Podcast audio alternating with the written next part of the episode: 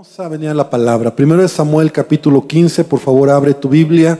Hoy vamos a continuar con el estudio que hemos estado dando sobre, sobre Saúl, sobre el rey Saúl. El, el tema general es errores que hasta un rey comete, ¿verdad? Las malas decisiones de Saúl.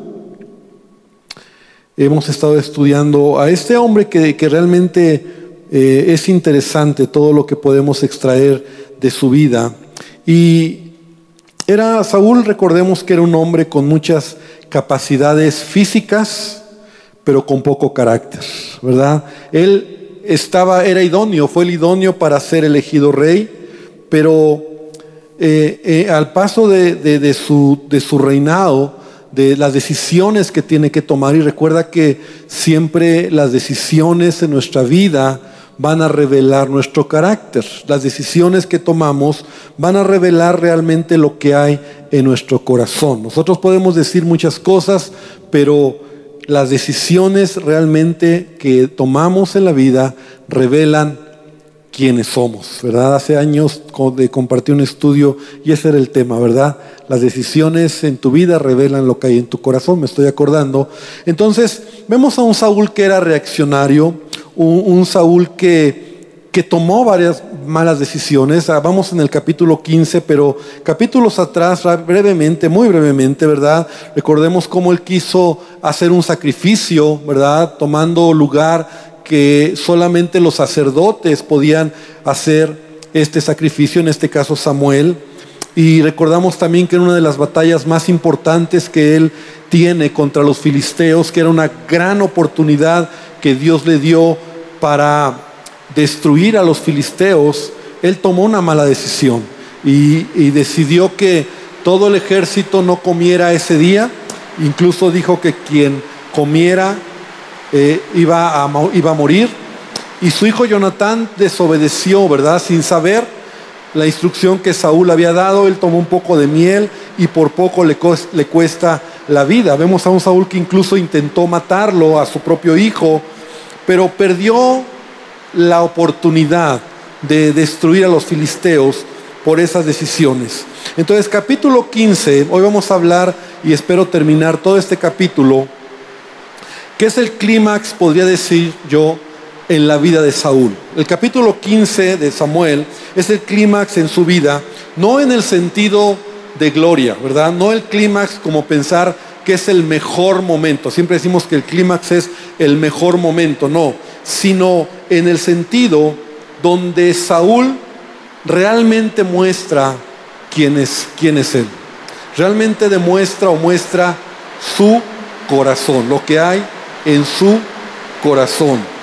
Entonces, por eso puedo decir que es el momento de clímax. ¿Sí me escuchan?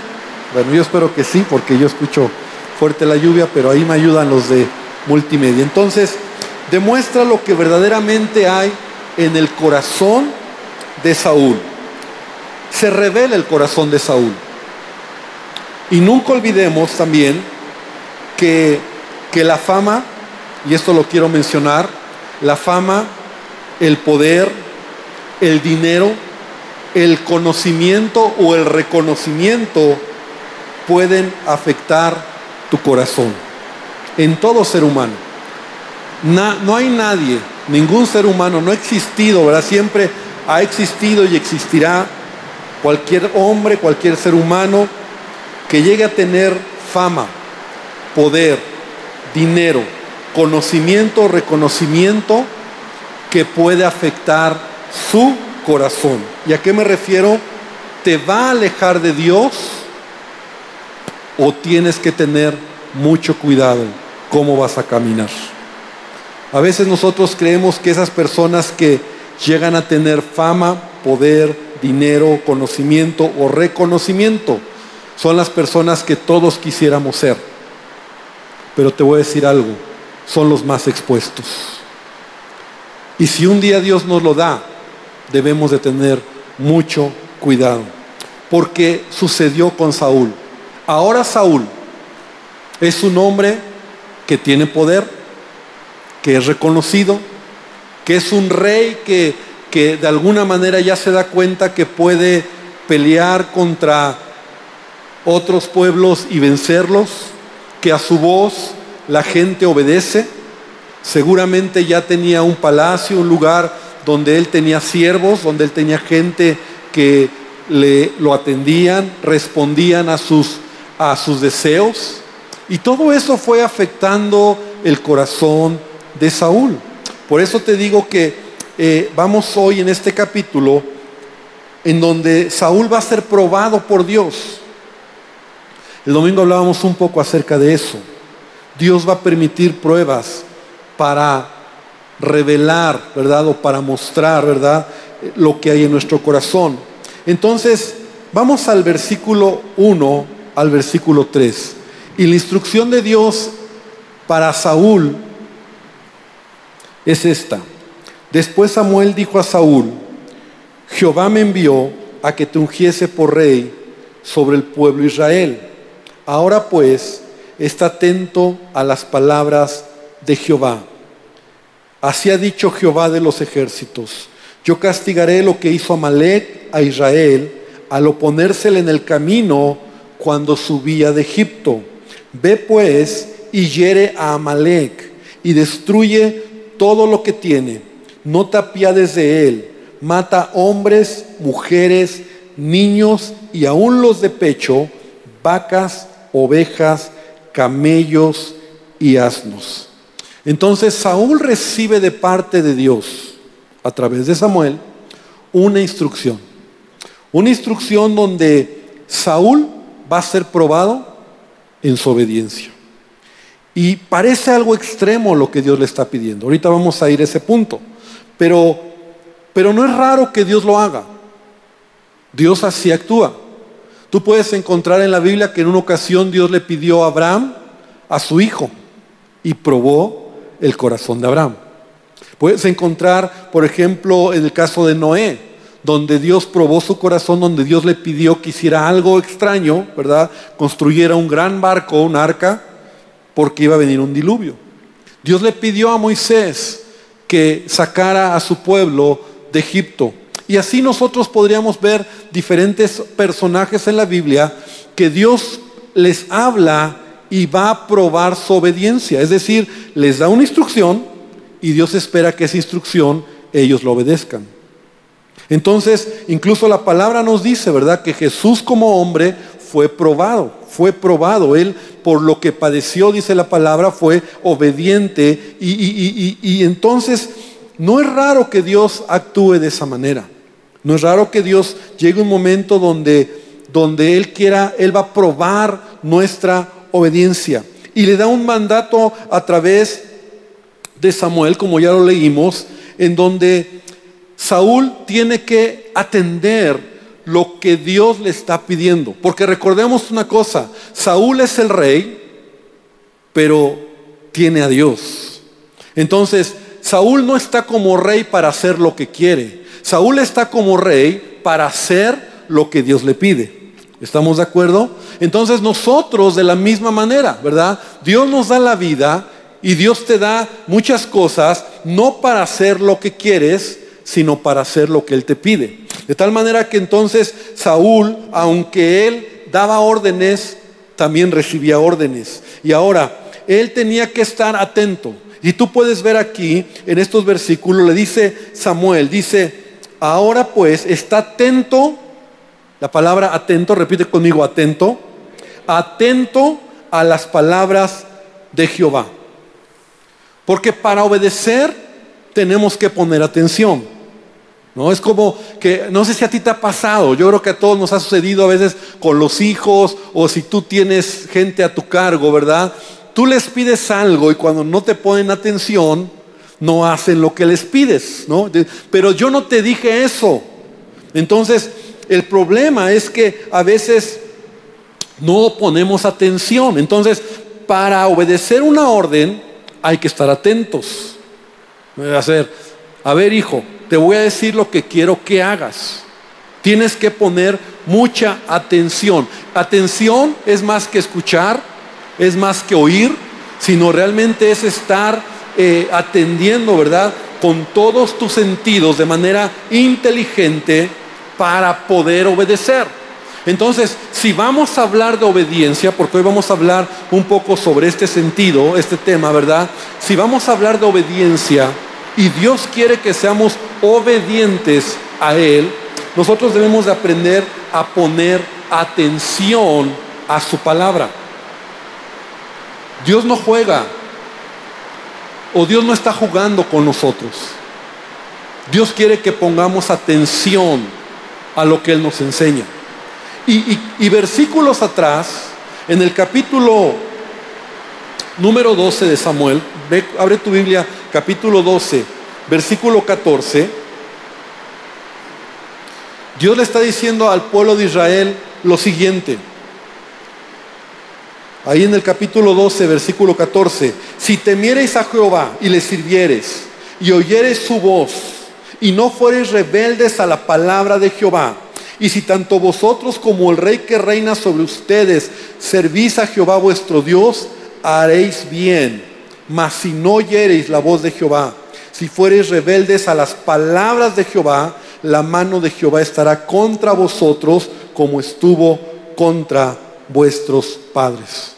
Entonces, tú lees en estos versículos nuevamente a Dios diciéndole a todo el pueblo de Israel, al rey mismo, a Saúl, si tú pones atención, y si tú obedeces lo que yo te pido, entonces yo te voy a bendecir. Pero si no me oyes, si no atiendes lo que te pido, si eres rebelde a lo que te digo, entonces mi mano estará contra ti. De tal manera que Dios le está diciendo a Saúl algo. Y los primeros tres versículos son muy importantes porque le da una instrucción y lo primero es pon atención a lo que te estoy diciendo. Entonces, podríamos concluir aquí y decir que obediencia es hacer exactamente lo que se me está pidiendo. Porque si yo obedezco a medias o si yo no pongo atención a lo que Dios me dice, lo más probable es que me equivoque. Entonces yo debo ser atento. Por eso dice la palabra cuando leemos la Biblia, dice, si oyereis atentamente a las palabras de Jehová. Porque tú tienes que poner atención a lo que Dios quiere. Leer la palabra, leer la Biblia con mucha atención y de entender lo que Él quiere decir a tu vida. No es como que, ah, bueno, por ahí dice en la Biblia, ayúdate que yo te ayudaré, ¿no? Muchos cristianos así salen, ¿no? Como, ah, creo que en la Biblia dice eso. No, no ponemos atención, por lo tanto, no somos obedientes. Entonces, la obediencia es importante. Entonces, ahora le dice algo muy difícil, donde parece que que, que, lo que Saúl tiene que hacer, ¿verdad? Es algo muy complicado. Tiene que ir contra una nación, que es los de Amalek, los amalecitas, para destruir a esta nación. Al grado en donde dice, no tienes que dejar vivo a nadie, ni hombres, ni mujeres, ni niños, ni animales, a nadie. Todos los tienes que destruir.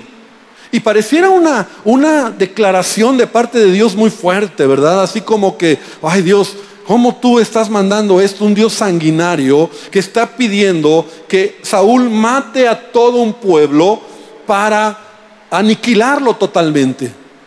Ahora, solamente quiero que podamos entender en contexto quiénes eran los amalecitas. Yo sé que algunos ya lo saben, lo hemos compartido en algún momento, pero Amalek en el Deuteronomio capítulo 25, versículo 17 al 19, nos describe quiénes eran los amalecitas. Eran una nación que dice la siguiente, acuérdate de lo que hizo Amalek contigo en el camino, cuando salías de Egipto cuando el pueblo de Israel sale de Egipto con Moisés en el desierto, dice de cómo te salió al encuentro en el camino y te desbarató la retaguardia de todos los débiles que iban detrás de ti, cuando tú estabas cansado y trabajado y no tuvo ningún temor de Dios. Subraya esa parte.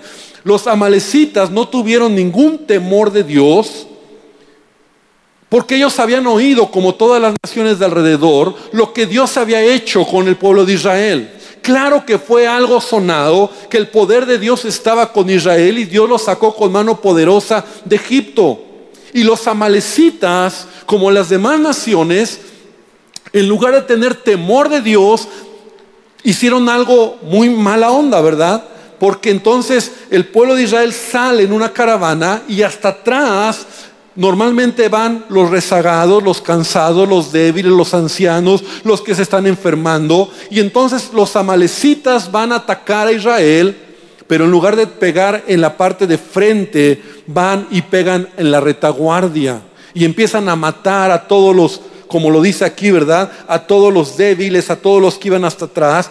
Entonces Moisés toma atención y bueno, la historia la puedes leer ahí, ¿verdad? No voy a tomar más tiempo, pero y Dios les ayuda, pero entonces viene una declaración de parte de Dios. Entonces versículo 19 dice, por tanto, cuando Jehová tu Dios te dé descanso de todos tus enemigos alrededor en la tierra que Jehová tu Dios te da por heredad para que la poseas, borrarás la memoria de Amalek debajo del cielo, no lo olvides.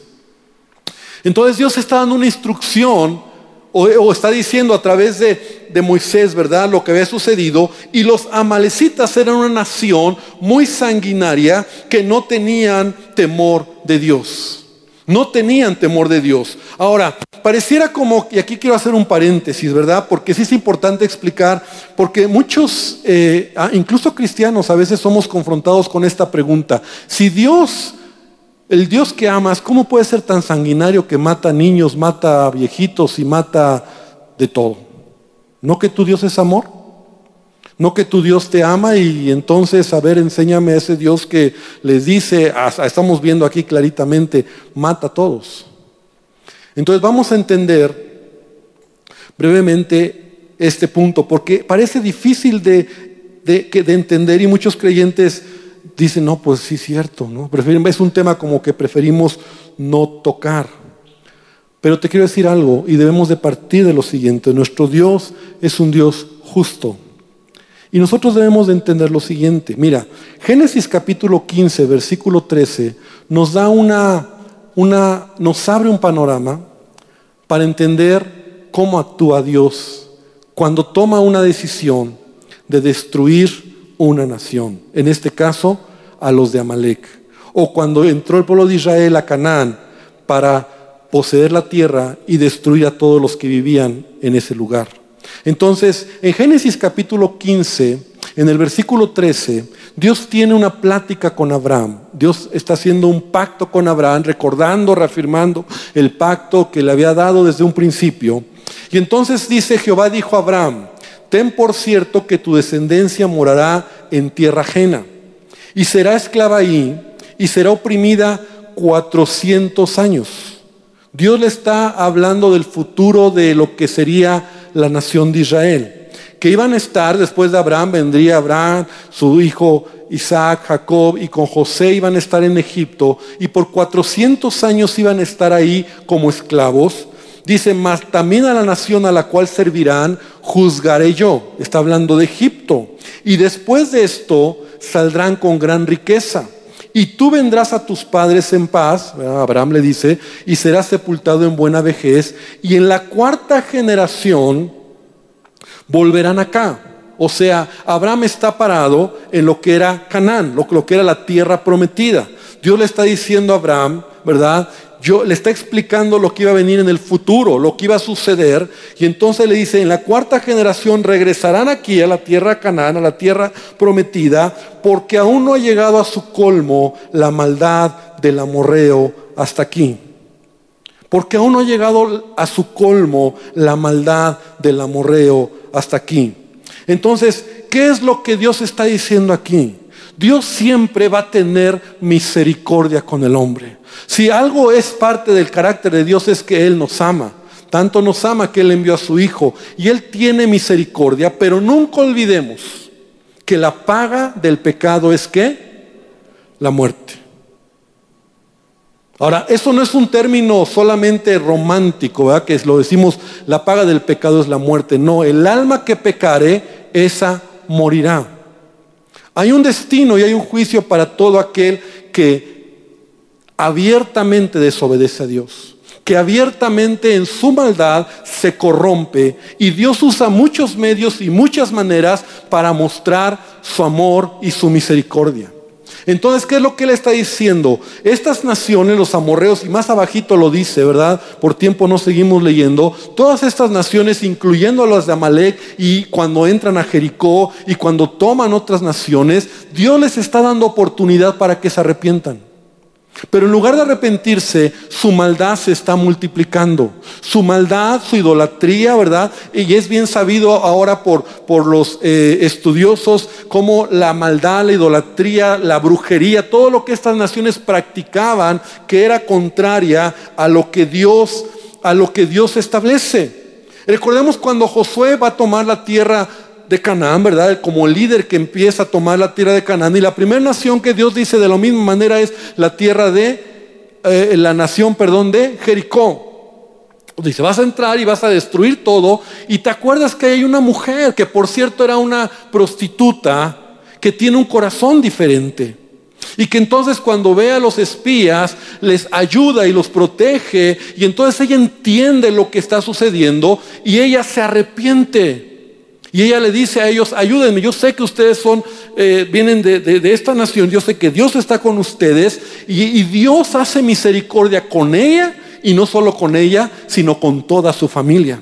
Y no solamente eso, esta mujer aún entra en la genealogía, ¿verdad? Como parte de la, genealogía de donde viene el Mesías. Entonces eso nos habla del carácter de Dios. Dios no quiere que nadie muera. Dios desea que todos se arrepientan. Pero cuando el hombre no se arrepiente y en su maldad y en sus pecados vive, entonces llega el momento donde ese, ese tiempo que Dios permite, ¿verdad? En, en misericordia hay un juicio.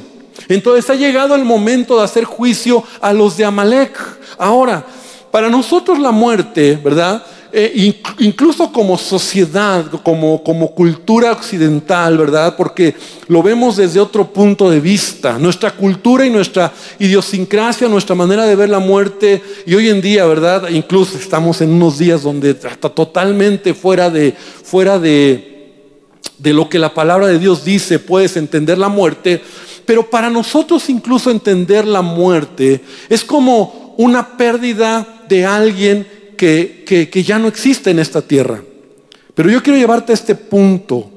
Para Dios, para Dios, y obviamente espero tratar de explicarlo, para Dios que es omnipotente, omnisciente, y que la, o sea, la muerte de, o sea, cuando alguien muere, no está siendo destruido totalmente, solo deja de estar en esta tierra, pero para Dios vive. Pero lo más grave, Jesús lo dijo, no tengan temor aquel que mata el cuerpo, sino aquel que mata o puede destruir el alma y llevarla al infierno. Entonces para nosotros como humanos la muerte es como, ay Dios, Dios le cortaron la cabeza y ya no existe, ay qué mal, no. O sea, tu, tu cuerpo, tu, tu estuche, ya no está o ya te moriste, pero tú sigues existiendo. Y viéndolos de una perspectiva divina, es, totalmente diferente. Para nosotros es como algo muy, ay, y mata a todos y destruye a todos, pero para Dios solamente es un cambio de, de posición. Porque así lo dice la palabra. No tengo el tiempo para seguir hablando de este punto y espero no dejarte más complicado, ¿verdad? Con más dudas en la cabeza. Pero esa es la razón por la cual cuando leemos estos versículos, simplemente ha llegado el colmo de una nación que era una nación sanguinaria, era una nación que no tenía temor de Dios y era una nación que había llegado el momento de traer juicio sobre ella. Y Dios va a usar a, o le pide a Saúl y a Israel en ese momento para que ellos lo hagan. Estas personas finalmente, todos estos hombres, mujeres, niños de Amalek, que, están que murieron, ¿verdad? O sea, en algún lugar, y no me quiero meter en tantos rollos, pero en algún lugar están. O sea, existen. Porque para nosotros la muerte es como otra perspectiva. No miramos como Dios ve las cosas. Entonces para nosotros es como muy emocional el asunto, ¿verdad? Muy triste, muy violento. Y no digo que, que no lo veamos así, pero tenemos que profundizar un poco más y tengo que avanzar, si no ya me queda menos tiempo. Ahora, la instrucción es ve y destruye a Malek. Capítulo 4 dice entonces que Saúl convocó al pueblo y les pasó revista, vamos a leer del 4 ahí en adelante, en Telaim, 200 mil de a pie y 10 mil hombres de Judá. O sea, Saúl ya tenía un gran ejército. Estaba listo para hacer y tomar y, obedecer la instrucción que se le ha dado. Y viniendo Saúl a la ciudad de Amalek, puso emboscadas en el valle y dijo Saúl a los ceneos, ¿verdad? Todavía le da oportunidad a los ceneos, idos y apartados de y salid entre los de Amalek, para que no destruya juntamente con ellos, porque vosotros mostrasteis misericordia a todos los hijos de Israel cuando subían de Egipto y se apartaron los ceneos de entre los hijos de Amalek. Y ahí nuevamente vemos como en este pequeño grupo los, los ceneos hay misericordia, ¿verdad? Dios hace misericordia y dice, ustedes no ha llegado el momento, entonces se, van, se quitan. Versículo 7, y Saúl derrotó a los amalecitas desde Ávila hasta llegar al sur, que está al oriente de Egipto, y tomó vivo a Agag, rey de Amalek, pero todo el pueblo mató a filo de espada. Y Saúl y el pueblo perdonaron a Agag y a lo mejor de las ovejas, del ganado mayor, de los animales engordados, carneros, de todo lo bueno, y no lo quisieron destruir, mas todo lo que era vil y despreciable destruyeron. Entonces,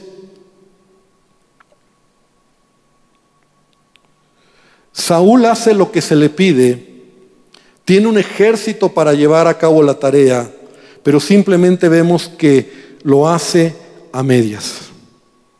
O sea, Saúl, la instrucción era, vas a destruir a todos. ¿Y Saúl qué hizo? Destruyó a casi todos, ¿verdad? Perdonó la vida del rey, de Agag, ¿verdad? Y perdonó la vida de los animales, de algunos animales que a su parecer, ¿verdad? eran los mejores animalitos que podían servir para ofrecer un holocausto. De tal manera que aquí vemos que Saúl no obedece, él elige lo que va a hacer. Es decir, él se pone por encima de la instrucción que ha recibido. Y eso es desobediencia. Mis hermanos, desobediencia es cuando yo sé lo que tengo que hacer y yo hago lo que quiero hacer. Desobediencia es cuando por encima de la instrucción yo elijo mi propia manera de tomar la decisión. Eso es desobediencia.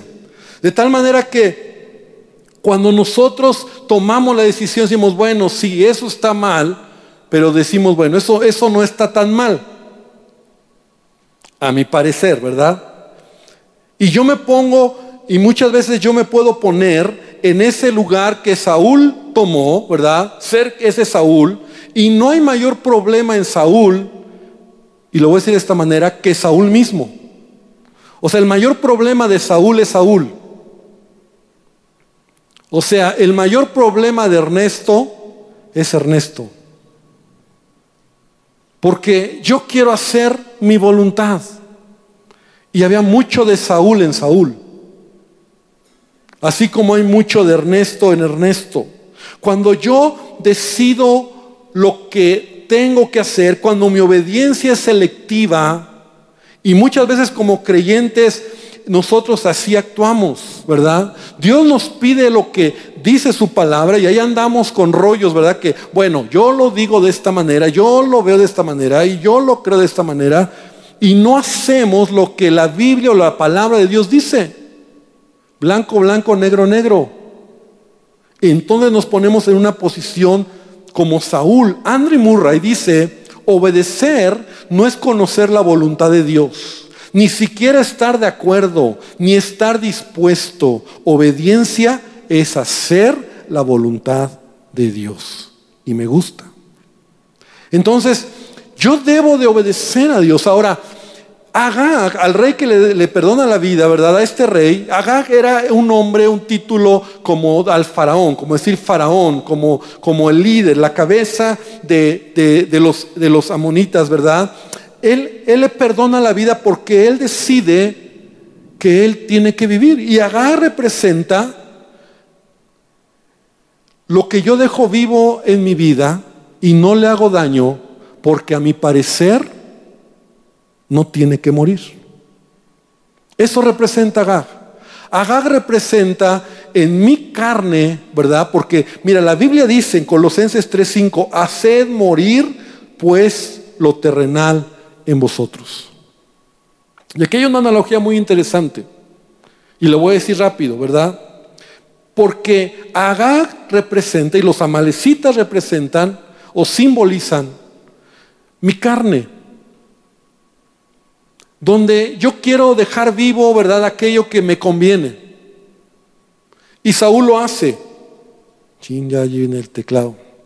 Entonces, dice la palabra, haced morir pues lo terrenal. Ahora, hay una gran diferencia, y esto es interesante, entre destruir porque la instrucción es destruye y derrotar.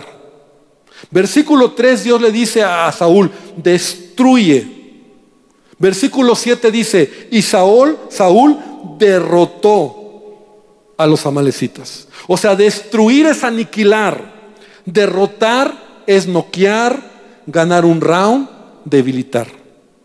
Y en el versículo 9, otra vez dice que para Saúl todo lo que era vil y menospreciado lo destruyó. O sea, Saúl eligió.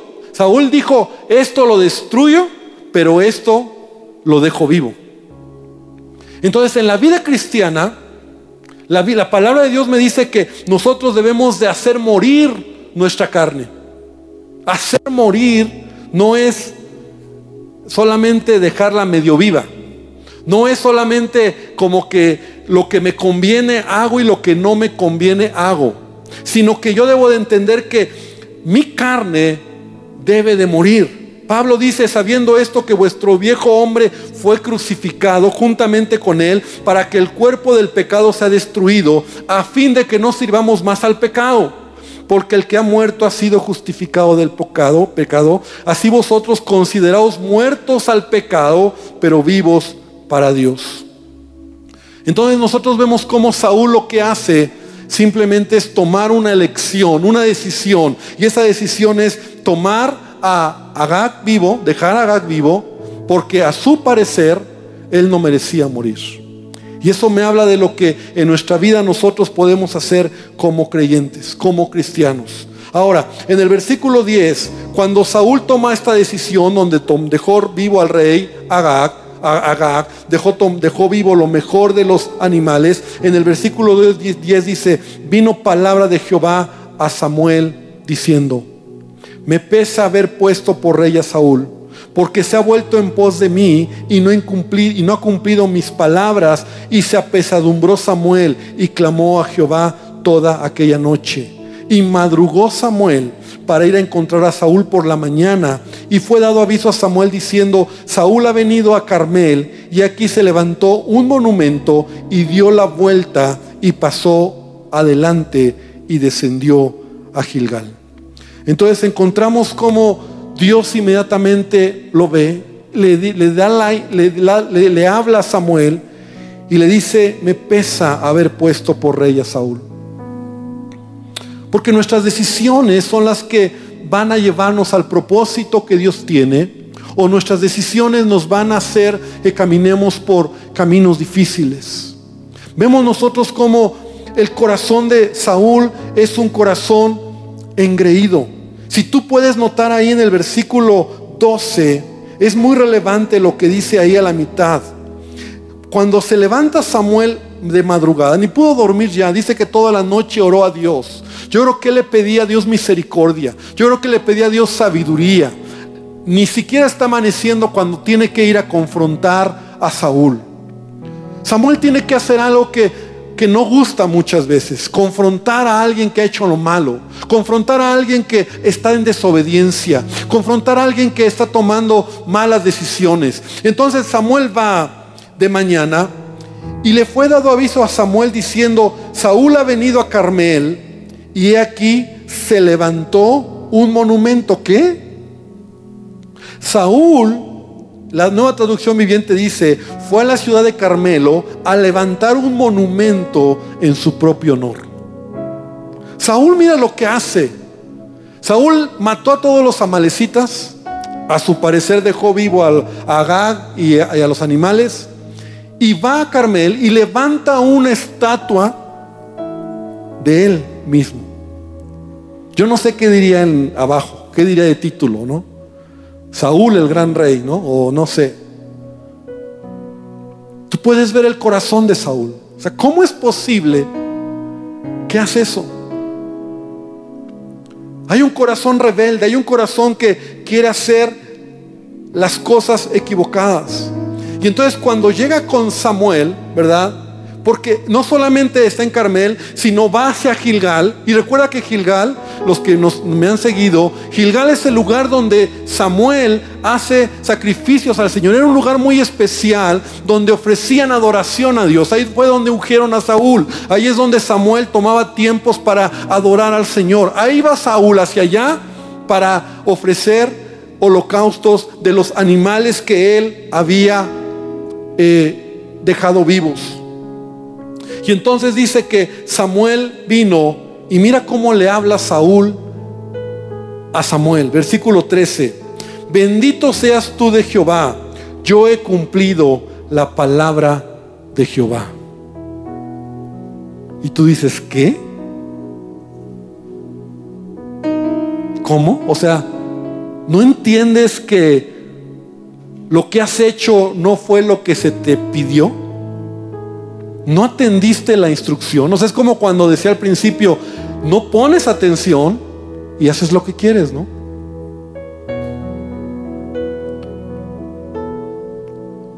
Quiero terminar leyendo estos versículos y concluir para, para dejar la idea.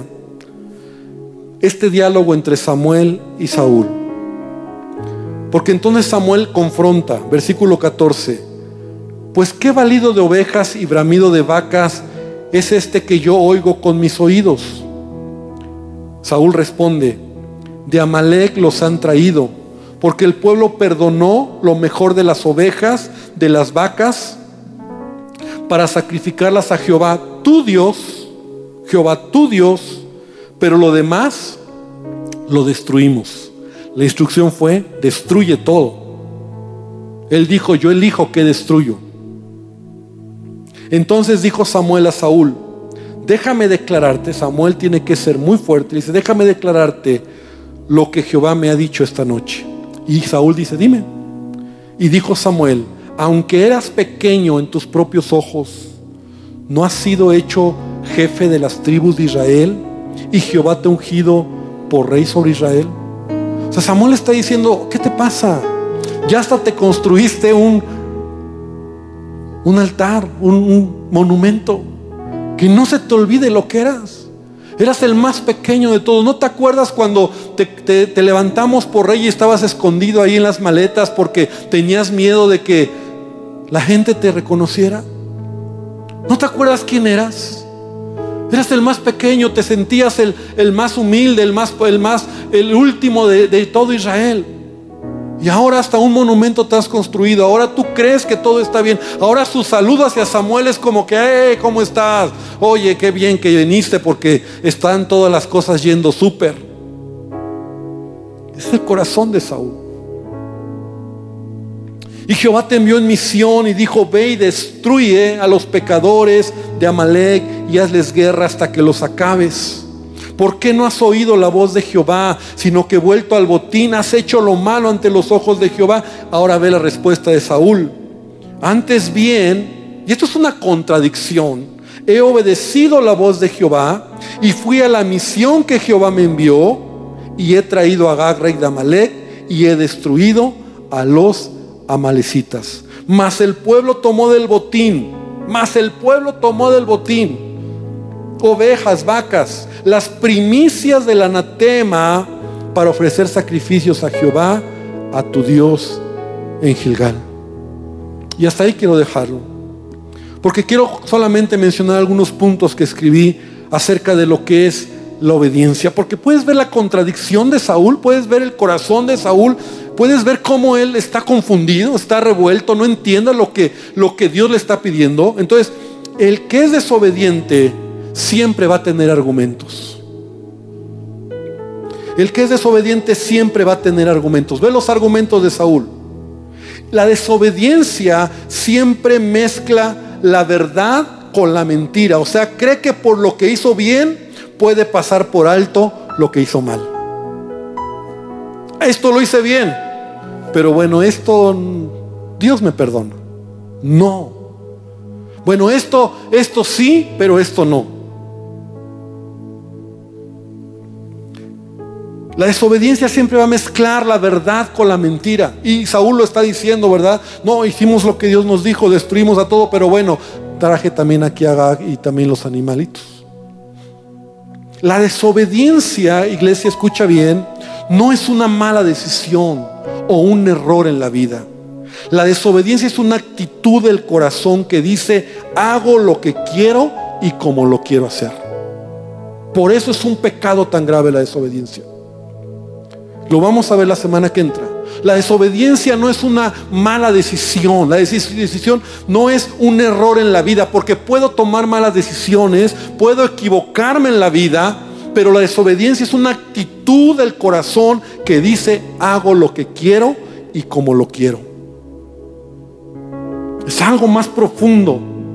Y termino diciendo, la desobediencia tiene que ver con demonios engañadores que te ciegan y te hacen creer que estás bien. Por eso más adelante vamos a leer que Saúl, Samuel le dice como idolatría y adivinación es la rebelión. Porque estos, estas eh, prácticas, la idolatría y la adivinación particularmente te ciegan el entendimiento. Te hacen creer que estás bien. Y es una situación espiritual.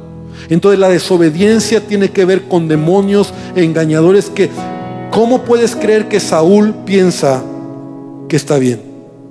¿Cómo puedes creer que Saúl está rebosando de contento, se ha hecho un monumento, está feliz y cree que Saúl lo va a felicitar, Samuel lo va a felicitar por lo que ha hecho, cuando la instrucción fue clara de parte de Dios? Iglesia, tenemos que aprender de la vida de Saúl y tenemos que entender que todo esto fue escrito, como dice Pablo en la carta a los Corintios, para nuestro ejemplo para que nosotros aprendamos de ellos. Entendamos que no es que es Saúl el que lo hizo, en nosotros puede haber un Saúl. Y mucho, como decía hace rato, mucho de Saúl había en Saúl. Y tal vez mucho de Ernesto hay en Ernesto. Y dilo así para ti mismo. Tal vez mucho de tu nombre hay en ti. Que a veces impide que podamos ver y hacer lo que Dios nos pide. Si hay argumentos, si la obediencia solo es parcial, si no hay atención a lo que Dios me dice y solamente me justifico, tal vez estoy tomando el mismo lugar que Saúl tomó. Vamos a orar. Cierra tus ojos y vamos a orar. Padre, esta noche te queremos pedir que tú nos enseñes, que tú nos sigas hablando. Y hoy, Señor, que esta palabra abra nuestro corazón un poco más para entender que todos somos vulnerables, que yo soy vulnerable.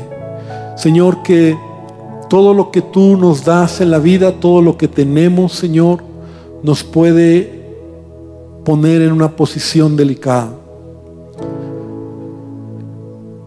Y Señor, queremos queremos venir a ti porque tú mismo lo has anticipado, engañoso es el corazón nuestro corazón nos engaña. ¿Y qué más que haya de mí tanto que impida ver lo que tú quieres hacer? Ayúdame a entender cuando en mí hay argumentos, cuando en mí hay una disposición o predisposición a la rebelión, a hacer lo que quiero. Cuando tu palabra la he tomado ligeramente, cuando creo que puedo hacer lo que quiero y hacer lo que tú dices un pedazo también. Que entienda que no es así. A Saúl le costó el reino, a Saúl le costó la vida, a Saúl le costó todo. Porque tú eres un Dios santo y porque tú nos amas, pero has dejado tu palabra para que atendamos para que veamos con cuidado lo que tú nos enseñas. que ponga atención a lo que me dices. Y te pido que tú nos sigas bendiciendo. Bendice esta palabra y bendice a tu iglesia. Y Señor, te pido que tú nos ayudes, que tu Espíritu Santo nos hable. Gracias por todo. En el nombre de Jesús. Amén y amén.